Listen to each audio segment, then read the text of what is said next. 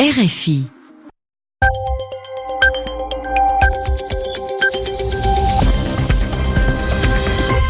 Il est 22h à Paris, 21h à Yaoundé et 20h en temps universel. Édouard Dupenoat. Bonsoir à tous, soyez les bienvenus. Bonsoir Mehdi Medeb. Bonsoir. À mes côtés pour présenter ce journal et à la une ce soir. La réélection du président sortant camerounais, 71,28% des voix, score final pour Paul Biya qui peut donc entamer un septième mandat. L'opposition dénonce les résultats du scrutin. Nous serons encore au Pérou où s'est rendue l'actrice Angelina Jolie. Il ne s'agit pas du tournage d'un nouveau film, mais de son rôle d'ambassadrice de l'ONU pour les réfugiés. L'Australie demande officiellement pardon Pardon de n'avoir pas cru pendant des années celles et ceux qui essayaient d'attirer l'attention sur les milliers de crimes pédophiles qui se déroulaient dans le pays. Enfin, le président français dans le département de l'Aude, cette zone du sud de la France a été frappée la semaine dernière par des inondations meurtrières. Emmanuel Macron promet le soutien de l'État. Le journal. Le journal en français facile.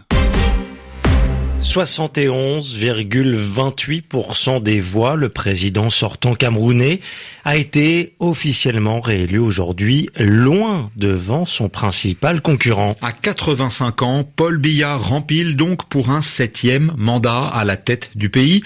Le Conseil constitutionnel proclamait aujourd'hui les résultats de la présidentielle du 7 octobre. L'annonce a été très longue, département par département. Les opposants contestent cette élection qu'ils considèrent comme truquée. Karine Franck. Le président Paul Biya est vainqueur dans 9 régions sur 10. Il l'emporte largement dans les trois régions du septentrion. 79% des suffrages exprimés dans l'Adamawa, 89% dans l'extrême nord, 81% dans le nord. Il l'emporte aussi largement dans le centre et dans l'est et obtient 92,91% des voix dans son fief du sud. Seul le littoral dont le chef-lieu est Douala, la capitale économique, échappe au président sortant, le candidat de l'opposition Maurice Kamto, y est donné vainqueur avec 38,60% des suffrages. Maurice Kamto, qui selon ses résultats officiels, arrive en deuxième position avec 14,23% des voix. Cabral Libi prend la troisième place avec 6,28% des suffrages. Enfin, à noter le très mauvais score de Joshua aussi du SDF, qui était pourtant le principal parti de l'opposition camerounaise.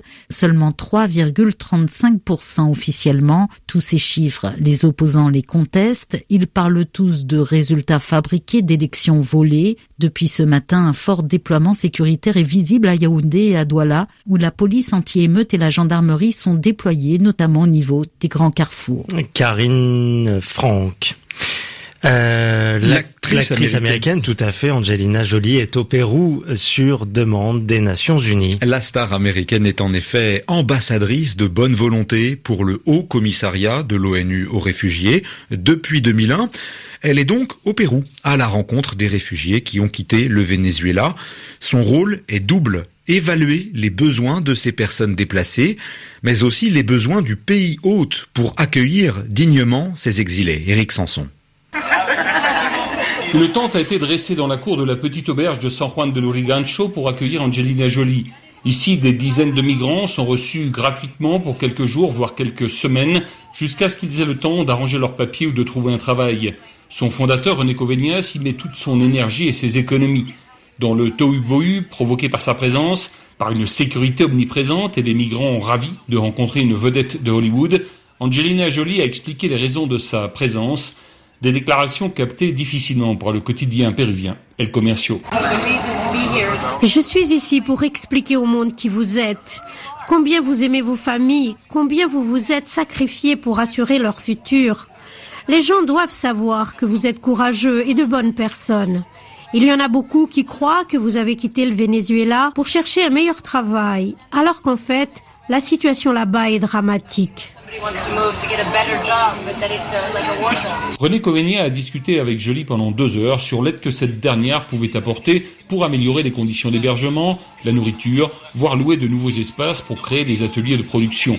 Au-delà de l'auberge sans frontières, Jolie souhaite évaluer les besoins humanitaires des réfugiés vénézuéliens et les défis que pose leur présence massive au Pérou. Eric Sanson, Quito, RFI. Des milliers de personnes continuent quant à elles de fuir le Honduras. L'ONU estime même que cette caravane de migrants comporte plus de 7000 personnes. Elles poursuivent leur route via le Mexique en espérant rejoindre les États-Unis. Un projet qui ne manque pas de provoquer la colère de Donald Trump. Le président américain parle d'une urgence nationale. Il demande à l'armée de se tenir prête.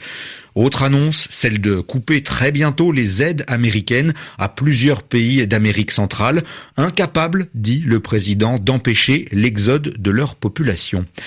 Le nord-ouest du Mexique se prépare à l'arrivée de l'ouragan Willa. Il s'est hissé à la cinquième et dernière catégorie sur l'échelle de mesure de ces phénomènes. Les vents peuvent atteindre, atteindre 260 km heure. Il doit toucher les côtes mexicaines dans les prochaines heures. Le premier ministre australien présente des, excuses, des excuses officielles aux victimes d'actes pédophiles. Scott Morrison exprime ses remords après les manquements de l'État. Pendant plusieurs années, malgré de très nombreux signalements d'actes de pédophilie, aucune enquête d'ampleur n'a été ouverte. En 2012, finalement, une commission d'enquête royale a été mise sur pied. Au bout de cinq ans de travail, elle a rendu un rapport dévastateur. 15 000 personnes auraient été victimes d'abus sexuels dans le pays, des actes couverts par l'Église, par des orphelinats, des écoles ou des clubs de sport, 4000 institutions au total. La présidente de Care Leavers, la principale association australienne d'aide aux victimes de pédophilie, déplore encore le temps qu'il a fallu pour que les faits éclatent au grand jour. Mes sentiments sont partagés. D'un côté, c'est formidable que l'Australie ait reconnu que des enfants ont été abusés sexuellement dans des orphelinats, des foyers ou des familles d'accueil. Mais d'un autre côté, mon frère et ma sœur, qui ne sont plus en vie, n'ont pas pu assister à ces excuses nationales. Et ce, comme 35 de mes amis abusés durant l'enfance dans les institutions du pays et qui sont décédés depuis la mise en place de la commission d'enquête royale. Je trouve ça extrêmement triste qu'il n'ait pas été là aujourd'hui pour assister à ces excuses. Je pense que nous ne saurons jamais combien il y a eu de victimes. Beaucoup d'entre elles n'ont jamais témoigné devant la commission d'enquête, d'autres n'ont même pas été au courant que cette commission existait. La nouvelle n'est malheureusement pas parvenue jusqu'aux victimes profondément traumatisées. Certains n'ont pas réussi à témoigner, d'autres sont morts sans avoir jamais pu raconter les abus sexuels dont ils ont été victimes. Léonie Chedi au micro de Yelena Tomic. Ce sont maintenant des soupçons d'abus sexuels. Un prêtre se donne la mort dans la ville de Gien, dans le département français du Loiret. Le père, Pierre-Yves Fumery, était âgé de 38 ans. Depuis un mois, il était sous le coup d'une enquête pour suspicion d'agression sexuelle sur mineurs de moins de 15 ans.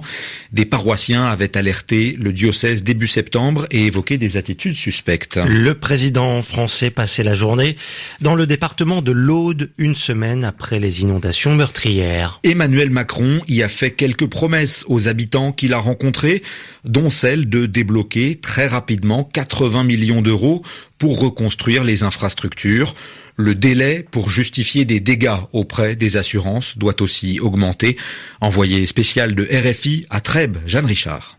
Une journée au plus près de la population pour Emmanuel Macron, avec d'abord la rencontre avec les familles des victimes des inondations, puis des échanges avec les sinistrés de Villalier, une des communes les plus touchées. Emmanuel Macron leur a dit que l'État serait présent à leur côté pour reconstruire les communes dévastées. On sera là, je vous le promets, on va faire vite, a-t-il déclaré à un homme âgé en larmes qui lui expliquait avoir tout perdu. Le président de la République a ensuite passé un long moment avec les forces de sécurité et les secours. Il leur a adressé un discours solennel pour leur dire bravo et merci merci. pour leur dévouement, pour les nombreuses vies sauvées. Puis le président a énuméré une longue liste de dispositifs d'aide. Pour les particuliers, par exemple, l'aide au relogement et un fonds de 500 euros par adulte et 200 euros par enfant. Pour les collectivités, 80 millions d'euros débloqués pour rénover les routes et les ponts. Le délai pour déposer des dossiers auprès des assureurs passe de 10 à 30 jours et l'extension de la zone déclarée en état de catastrophe naturelle pourrait inclure 70 communes supplémentaires. Des annonces très attendues ici. Après une rentrée politique difficile, Emmanuel Macron a donc tenté une opération reconquête de la population et des collectivités. Jeanne Richard, Trèbes, RFI. Enfin, toujours en France, changement de défense pour Tariq Ramadan. Lui qui est mis en examen pour le viol de deux femmes reconnaît aujourd'hui avoir eu des relations sexuelles consenties avec les plaignantes.